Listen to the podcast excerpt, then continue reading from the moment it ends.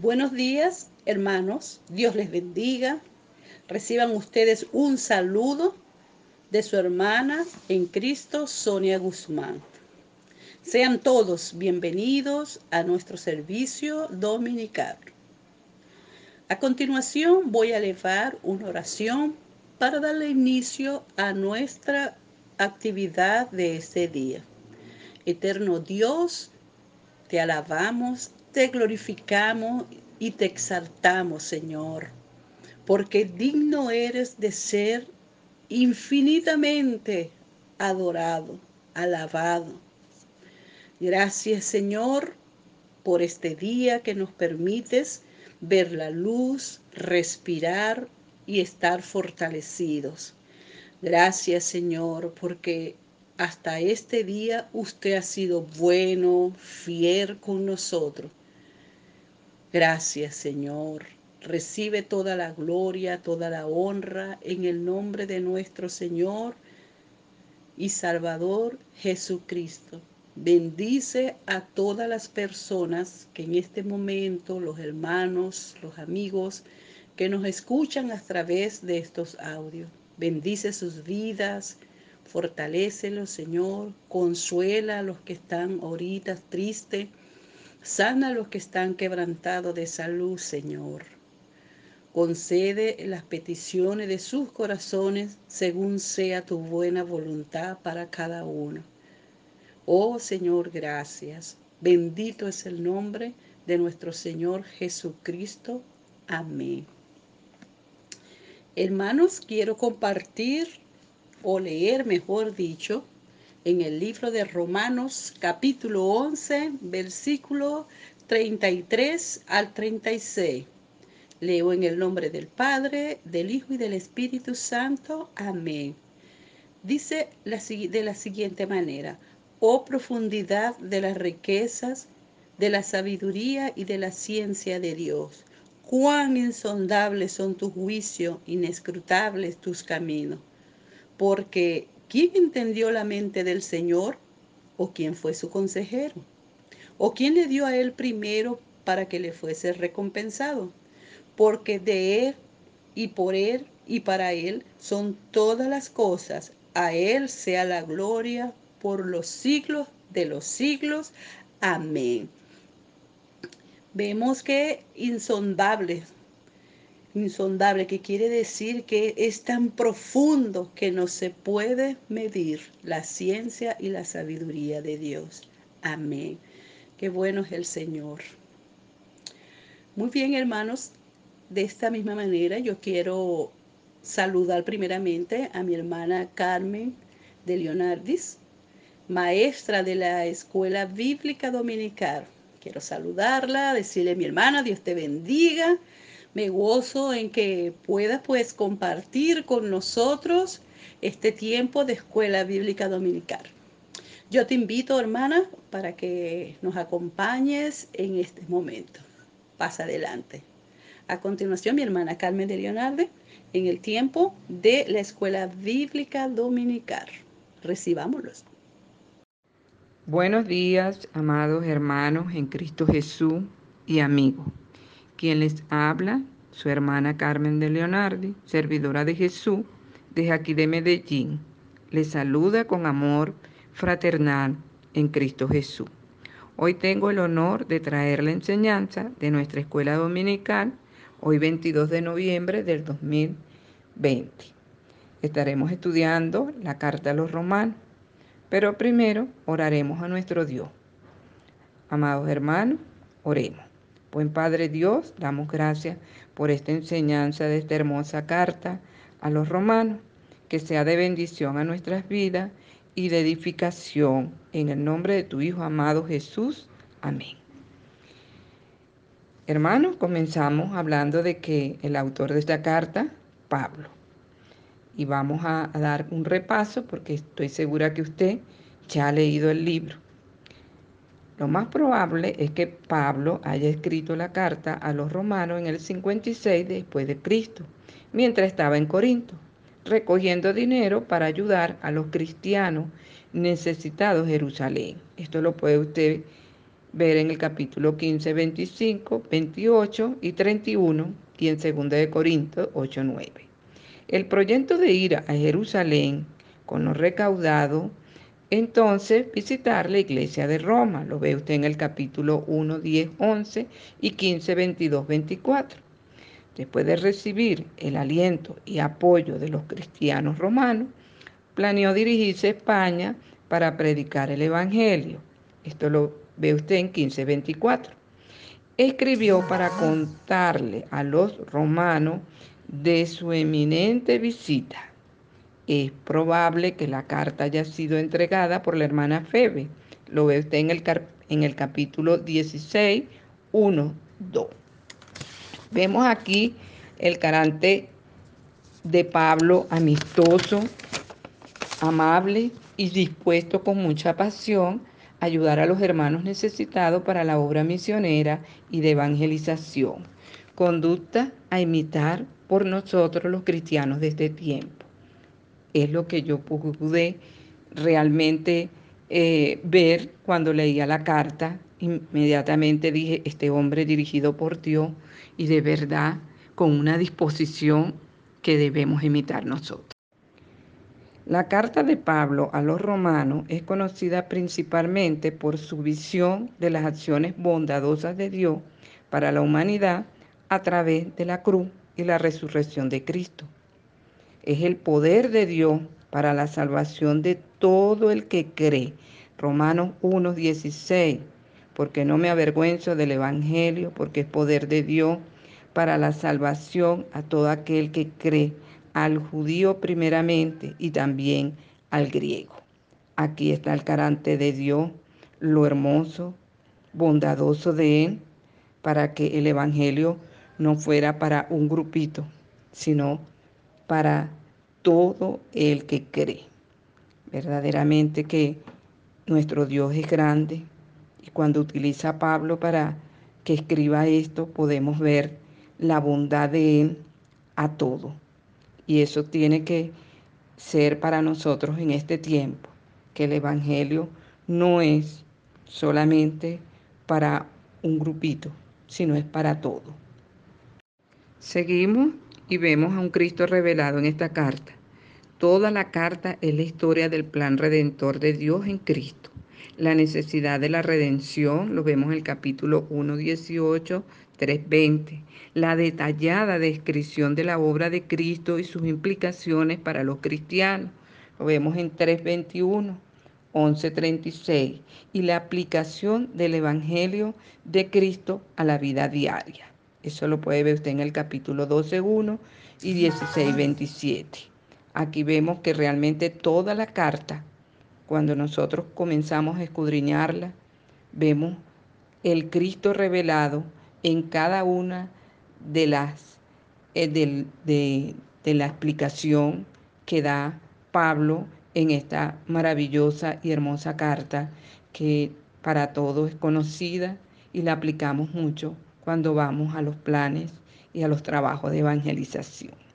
¿Cómo puedo yo aplicar la carta de los romanos a la vida mía y a la vida de ustedes, amados hermanos? La carta está llena de aplicaciones y podemos ver que algunas veces los cristianos reducen el Evangelio a creer en el Señor Jesucristo y será salvo. Y hasta ahí llega y muchas veces caemos en, esa, en esas equivocaciones doctrinales. Cree y ya eres salvo, pero resulta que no, que el Evangelio va más allá y prueba de ello es esta carta que Pablo escribe dirigida por Dios. La aplicación personal para usted y para mí en nuestra vida. Romano nos enseña que no debemos confiar en nosotros mismos para la salvación, sino en Cristo. Lo vemos en el capítulo 1, 5, que debemos imitar la fe de Abraham en el capítulo 4 que debemos ser pacientes en tiempos de dificultad. Tenemos el capítulo 5, 5 del 1 al 11.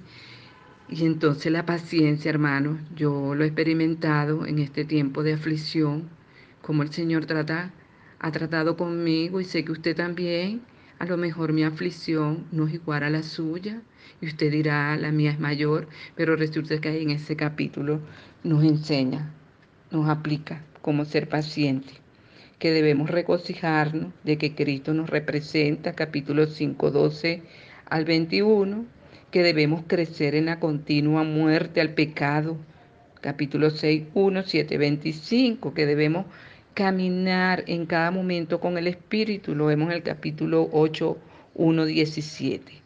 Debemos estar, es, tener presente el Espíritu. El Espíritu Santo no podemos darlo a un lado.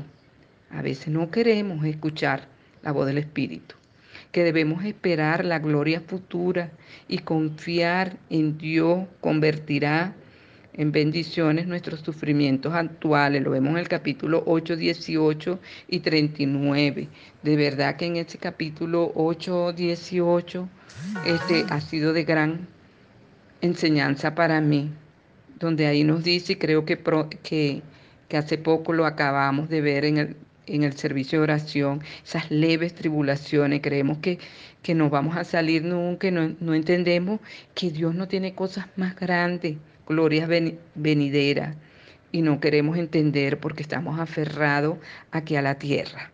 Que debemos orar y proclamar el Evangelio a quienes se hayan perdido, especialmente a los judíos. Ahí nos dice 9.1, 11.32, que debemos alabar a Dios por la gran sabiduría de su plan de salvación. 11.33, 36 especialmente en los capítulos 12, 15, la carta ofrece muchos ejemplos específicos de la aplicación a las verdades cristianas. Muestra de cómo el Evangelio trabaja en la práctica, tanto en la iglesia, no solamente en la iglesia, sino en el mundo en que usted se mueve. Y, y que nos dice que por último debemos aprender de esta carta de Pablo dirigida por Dios, ¿verdad? Que debemos tener cuidado de las atenciones y, personales que manifestaba hacia los creyentes. Aquí en el capítulo 16, oye, da todo lo que el creyente de verdad debemos saber para movernos en este mundo perdido. Amado hermano, espero que está este repaso porque sé que usted seguro lo ha leído y ha vivido cada pasaje de Romano cuando nos dice que el justo por la fe vivirá y todas estas cosas maravillosas que tiene la carta. Espero que humildemente este haya sido de bendición, edificación. Me, me gustaría ahondar más porque cada día investigo más y, y hay muchas cosas que debemos aprender, pero el tiempo es breve. Dios me los bendiga, Dios me los guarde y recuerden que el Evangelio es práctico y que debemos escudriñar, no solamente leer por un plan de lectura, sino que eso quede en nuestra vida de aplicación. Acuérdense que somos cartas leídas delante de los que tenemos alrededor de nosotros. Dios me los bendiga. Un buen abrazo y saludo con este frío de aquí de Medellín. Gracias, mi hermana Carmen. Qué hermoso, qué, qué buena reflexión. Esto nos ayuda y nos anima a, a estar allí bien pegadito del Señor, leyendo su palabra, reflexionando y poniéndolo en práctica, que es lo más importante. Asimismo, continuamos y en esta ocasión vamos, eh, o les invito, a que estemos orando, vamos a interceder por los misioneros, por las personas que están alrededor del mundo llevando la palabra, cumpliendo el plan y el propósito que Dios le ha mandado hacer. Oremos. Padre Santo, presento ante usted a los misioneros que se encuentran en los campos trabajando en la obra que, le que le, usted le ha encomendado hacer. Espíritu Santo de Dios, sosténle. sea usted su socorro, su auxilio, Señor. Padre Santo, muchos hombres y han salido del campo con sus esposas y sus hijos a trabajar, a llevar el mensaje, a ministrar, anunciar el Evangelio de salvación y vida eterna.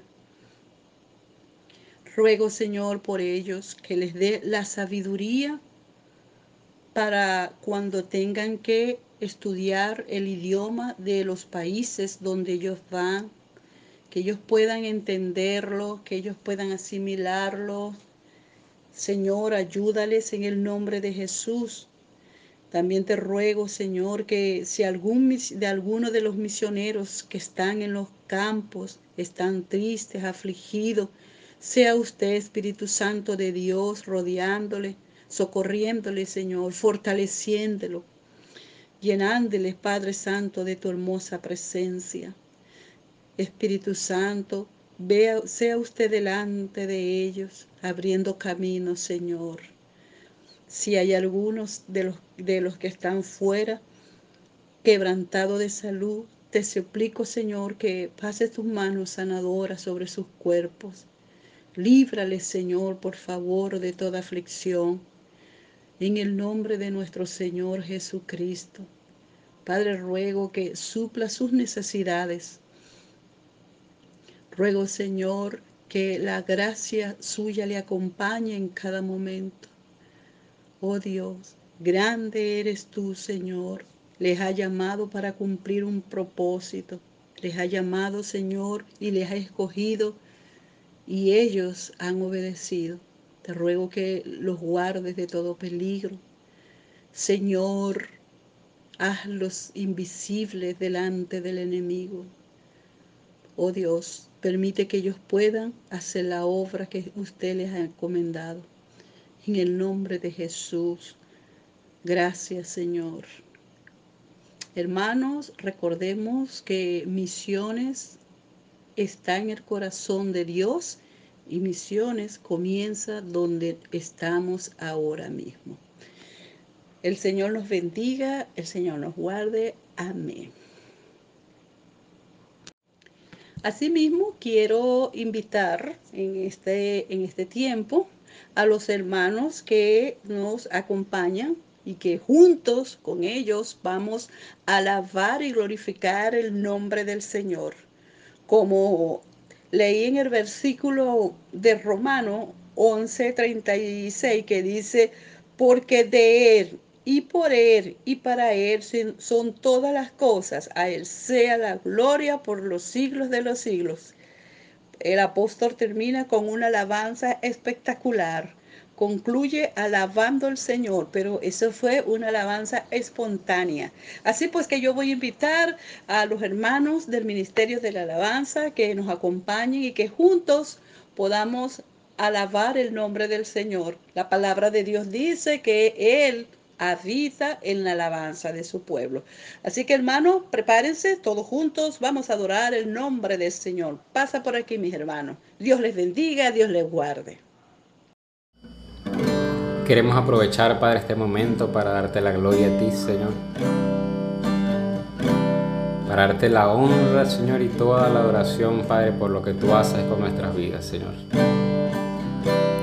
Estoy seguro que tú has podido ver a Dios como tu proveedor, como tu sanador, como ese estandarte que va delante de ti. El Señor se ha mostrado a lo largo de este año como ese Dios vivo, ese Dios real, como ese Padre amoroso que Él es y por eso te adoramos, Señor. Por lo que tú eres, Padre, te adoramos, Señor. Porque doy la gloria. Porque eres tú, te doy mi amor. ¿Quién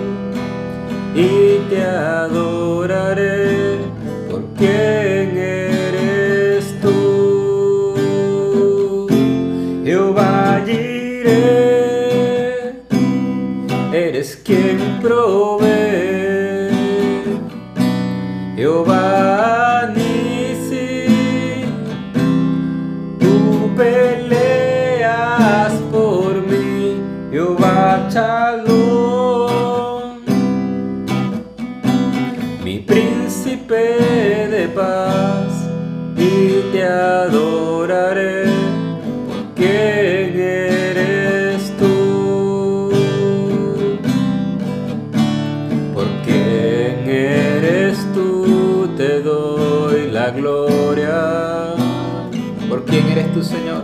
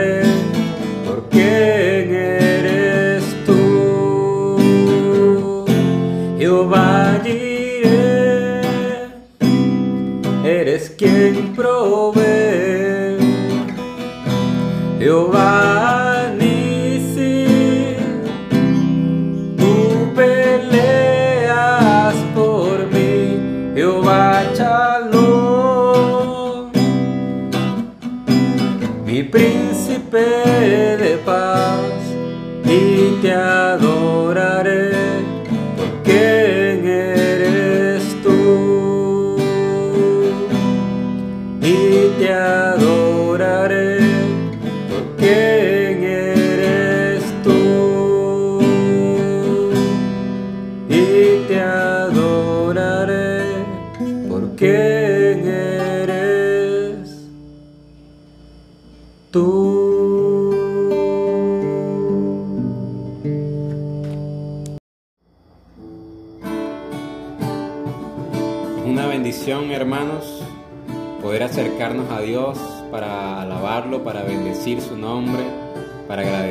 por todas las cosas buenas que Él ha hecho con nosotros. Nuestro Dios es fiel, nuestro Dios nunca falla. Cristo es mi amigo, Él siempre está conmigo, nunca falla.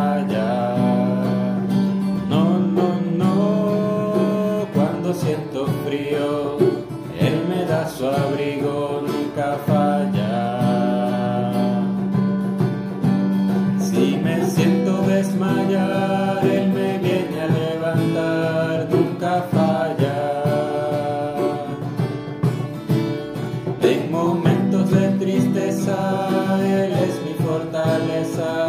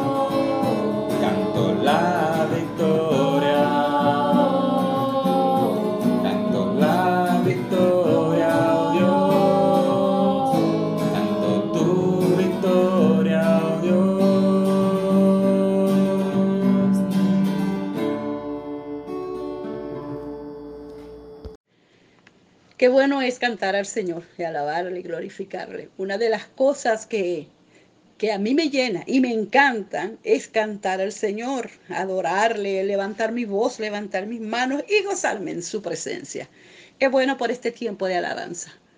Muy bien, miren hermanos, vamos a prepararnos también para escuchar la predicación de esta mañana. Invitamos a mi hermano José Francisco Álvarez, pastor de nuestra congregación, que nos trae una palabra muy rica, muy saludable a nosotros en este tiempo. Y lo invitamos, pues, este espacio es tuyo, hermano, pastor, pase. Eres bienvenido. Gracias. Hermano, este lugar te corresponde, así que deja que el Señor te use. Hermano, prepare vuestros corazones, sus Biblias, si tienen que tomar nota, tomen nota y recibamos a nuestro hermano pastor. Buen día, mis hermanos, Dios les bendiga. Les habla el pastor José Francisco Álvarez, que junto al pastor Luis Acostas les servimos en mi iglesia, la casa de mi padre. El tema a compartir el día de hoy se titula Vivir en paz. Y el objetivo es que seamos obedientes a Dios. Vamos a estar leyendo el texto áureo en el pasaje de Romanos capítulo 14, versículos 13 al 19 y lo vamos a ir leyendo en tres secciones. La primera está subtitulada Decidirse a no poner tropiezo al hermano. Y vamos a estar leyendo Romanos capítulo 14, versos 13 y 14. Dice la palabra del Señor. Así que ya no nos juzguemos más los unos a los otros, sino más bien decidid no poner tropiezo u ocasión de caer al hermano. Yo sé y confío en el Señor Jesús que nada es inmundo en sí mismo, mas para el que piensa que algo es inmundo, para él lo es. El apóstol Pablo acá nos habla de no poner tropiezo a nuestros hermanos en la fe.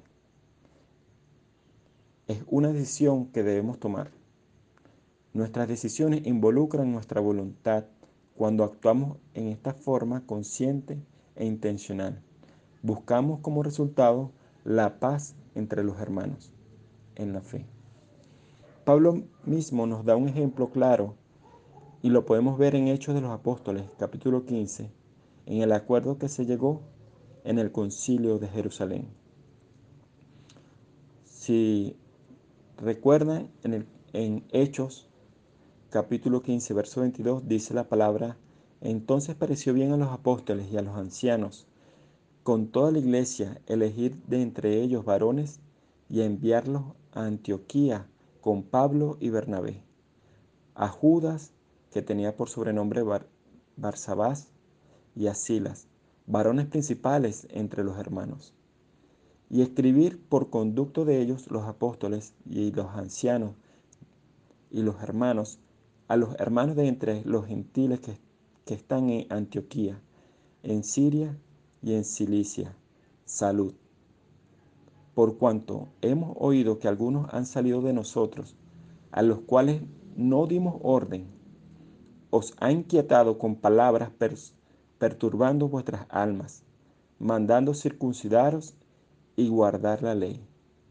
Nos ha parecido bien, habiendo llegado a un acuerdo, elegir varones y enviarlos a vosotros con nuestros amados Bernabé y Pablo, hombres que han expuesto su vida por el nombre de nuestro Señor Jesucristo, Así que enviamos a Judas y a Silas, los cuales también de palabra os harán saber lo mismo, porque ha parecido bien al Espíritu Santo y a nosotros no imponeros ninguna carga más que estas cosas necesarias, que os abstengáis de los sacrificados a los ídolos, de sangre, de ahogado y de fornicación, de las cuales cosas si os guardaréis, guardaréis, bien haréis, pasadlo bien.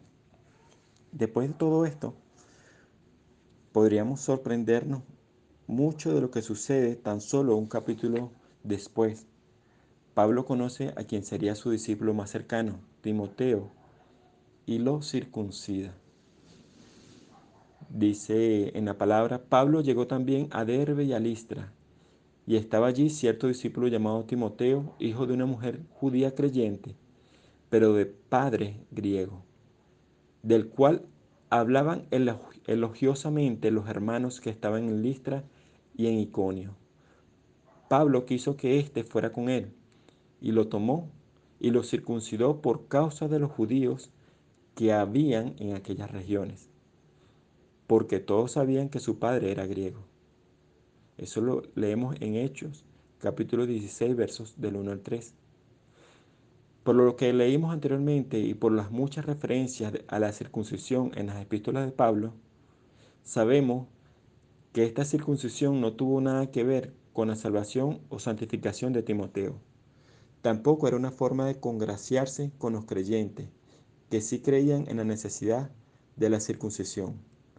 Lo que Pablo hace es simplemente quitar todo lo que pudiera obstaculizar la predicación del Evangelio entre los judíos de la región. Y así vemos cómo Pablo evita todo tropiezo para llevar el mensaje. El segundo punto que vamos a leer está subtitulado Resolverse a andar en amor. Leamos Romanos capítulo 14, versos 15 y 16. Dice, pero si por causa de la comida tu hermano es contristado, ya no andas conforme al amor. No hagas que por la comida tuya se pierda aquel por quien Cristo murió. No sea pues vituperado vuestro bien. Hace unos pocos días visité una hermana muy querida y apreciada y le conté mi situación personal y me recomendó respecto al asunto que me preocupaba tratarlo con amor y paciencia. Esto retumbó en mis oídos. Amor y paciencia. ¿Cómo lograr tener ambas cuando la situación se complica al tratarse de diferencias de carácter, pensamientos e incluso resentimiento y dolor causados por esa persona? Lo primero que hacemos casi siempre es tener una diferencia. Al tener una diferencia, es buscar al culpable y condenarle inmediatamente. Leamos nuevamente el pasaje principal pero vamos a incluir los versículos 1, 2 y 3 del capítulo 14 de Romanos en la versión lenguaje actual. Dice la palabra, reciban bien a los cristianos débiles, es decir, a los que todavía no entienden bien qué es lo que Dios ordena. Si en algo no están de acuerdo con ellos, no discutan. Por ejemplo, hay quienes se sienten fuertes y creen que está bien comer de todo, mientras que los débiles solo comen verdura. Pero los que comen de todo no deben despreciar a los otros. De alguna manera y de, de igual manera, los que solo comen verdura no deben criticar a los que comen de todo, pues Dios los ha aceptado por igual. Y a partir del verso 13 dice, ya no debemos criticarnos unos a otros, al contrario, no hagamos que por culpa nuestra un seguidor de Cristo peque o pierda su confianza en Dios. A mí, nuestro Señor Jesús me ha enseñado que ningún alimento es malo en sí mismo, pero si alguien piensa que alguna comida no, debe, no se debe comer, entonces no debe comerla. Si algún hermano se ofende por lo que ustedes comen, es porque no le están mostrando amor. No permitan que por insistir en comer ciertos alimentos acabe en el infierno alguien por quien Cristo murió. No permitan que se hable mal de la libertad que Cristo nos les ha dado. En el reino de Dios no importa lo que se come ni lo que se bebe. Más bien lo que importa es hacer el bien y vivir en, y vivir en paz y con alegría. Y todo esto puede hacerse por medio del Espíritu Santo. Si servimos a Jesucristo de esta manera, agradaremos a Dios y la gente nos respetará. Por lo tanto, vivamos en paz unos con otros y ayudémonos a crecer más en la vida, en la, nueva vida que Cristo nos ha dado. Podemos sacar entonces que el cristiano débil en la fe, esto se refiere al creyente con falta de madurez para aceptar que la fe en Cristo y su unión con Él le dan la libertad de hacer ciertas cosas que son moralmente neutrales, pero que las evita por motivos de conciencia. En cambio, la falta de madurez para poder mantener la unidad de la iglesia, Pablo instruye a los creyentes a no juzgarse unos a otros por diferencias de opiniones. La palabra juzgar la leemos, se usa siete veces. Se usa siete veces en los versículos del 1 al 13. Los hermanos más débiles deben ser aceptados por los que tienen más madurez o son fuertes, sin criticarles sus puntos de vista.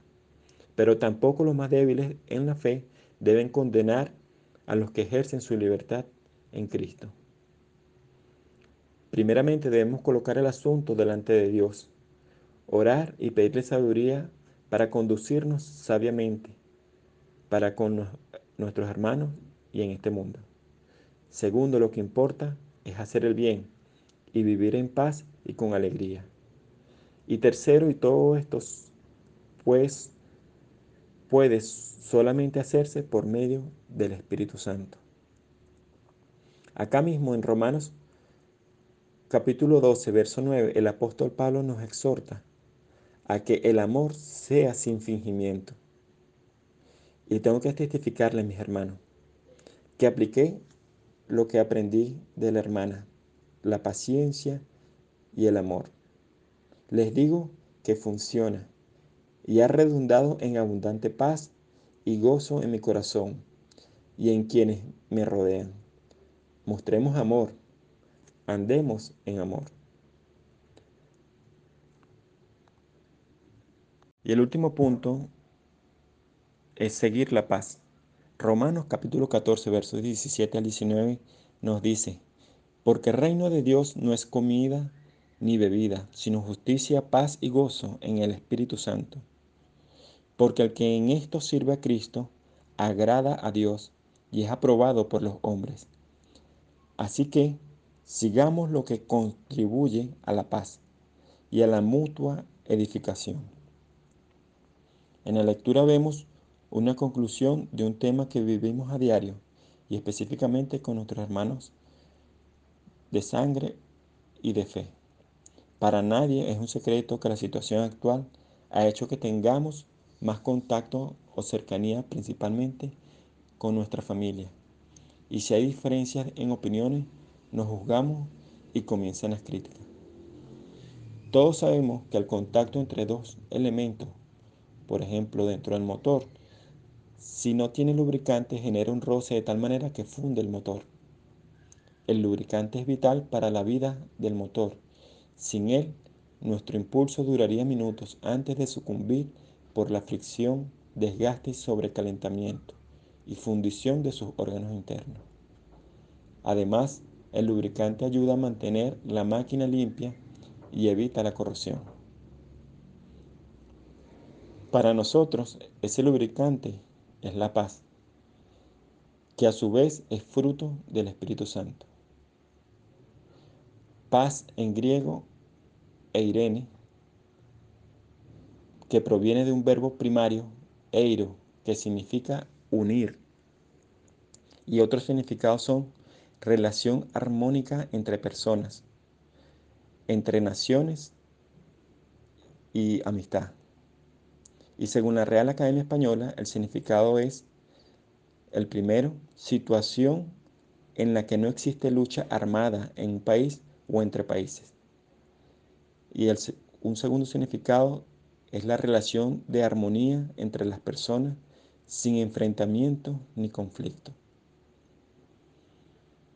En la Biblia leemos, encontramos que paz aparece más de 400 veces y en la carta a los romanos 12 veces. Y en cada uno de los libros del Nuevo Testamento aparece a excepción de Primera de Juan. En el Salmo 34, 14 dice, apártate del mal y haz el bien, busca la paz y síguela. Y el último texto que leemos de el texto áureo, el verso 19 dice, por lo tanto vivamos en paz unos con otros y ayudémonos a crecer más en la nueva vida que Cristo nos ha dado. Y si tu amigo que nos escucha estás buscando la paz de Dios, la Biblia nos confirma que en el mismo Romanos capítulo 10 verso 9 al 11 dice que si confesares con tu boca que Jesús es el Señor y creyeres en tu corazón que Dios le levantó de los muertos, serás salvo. Porque con el corazón se cree para justicia, pero con la boca se confiesa para salvación. Pues la Escritura dice, todo aquel que en Él cree no será avergonzado. Dios bendiga tu vida. Gracias hermano por su palabra, por esta palabra que nos has traído hoy para edificación del cuerpo de Cristo. Gracias. Muy bien hermanos, eh, estamos antes de despedir, quiero pedirles que por favor los hermanas o hermanos, todos los hermanos de la, de la casa, que envíen sus peticiones para eh, que el día miércoles estemos intercediendo por sus peticiones que nos han enviado. Envíenle por favor a la hermana Sonia Guzmán, los obreros, los hermanos, el Ministerio de Obreros se la pueden enviar a mi hermano Freddy o comunicarse con lo, los líderes de la casa de mi padre de sus, para entregar sus peticiones y de esta manera nosotros pues estaremos como lo hacemos todos los miércoles y todos los días cuando nos presentamos delante del Señor, estaremos orando, pidiendo, clamando al Señor por todas estas necesidades. Entonces, pues Dios les bendiga, estamos despedidos. Esperamos enviar luego nuestros mensajes el día miércoles. Sin embargo, estamos activos por las redes, pueden escribirnos en cada instante. Dios les bendiga. Voy a orar, Señor, gracias por, por este tiempo que hemos estado juntos con mis hermanos a través de estos audios. Bendice sus vidas, Señor, que esta semana que está comenzando sea una semana llena de sabiduría, Señor, una semana fortalecida, una semana, Señor, en que podamos ver tu gloria reflejada. Señor, que aunque estemos pasando por tiempos difíciles de tristeza, que podamos poner la mirada en Cristo en Cristo Jesús. Tu palabra dice, ¿quién nos separará a nosotros del amor de Dios? Tribulación, angustia, hambre, enfermedad. Nada nos separa a nosotros del amor de nuestro Señor, ni la muerte, porque la muerte es la que nos lleva aún más creer y estar firme en el Señor. Y si fallecemos, sabemos que vamos a la presencia de nuestro Rey. Aleluya. Dios les bendiga, mi hermano tengan buen ánimo. Cristo viene pronto. Alentémonos con estas palabras. Cristo viene pronto y viene a buscar una iglesia. Preparado iglesia, bien arreglado, porque cuando el Señor disponga, estaremos en su presencia. Aleluya. Dios les bendiga. Dios les guarde.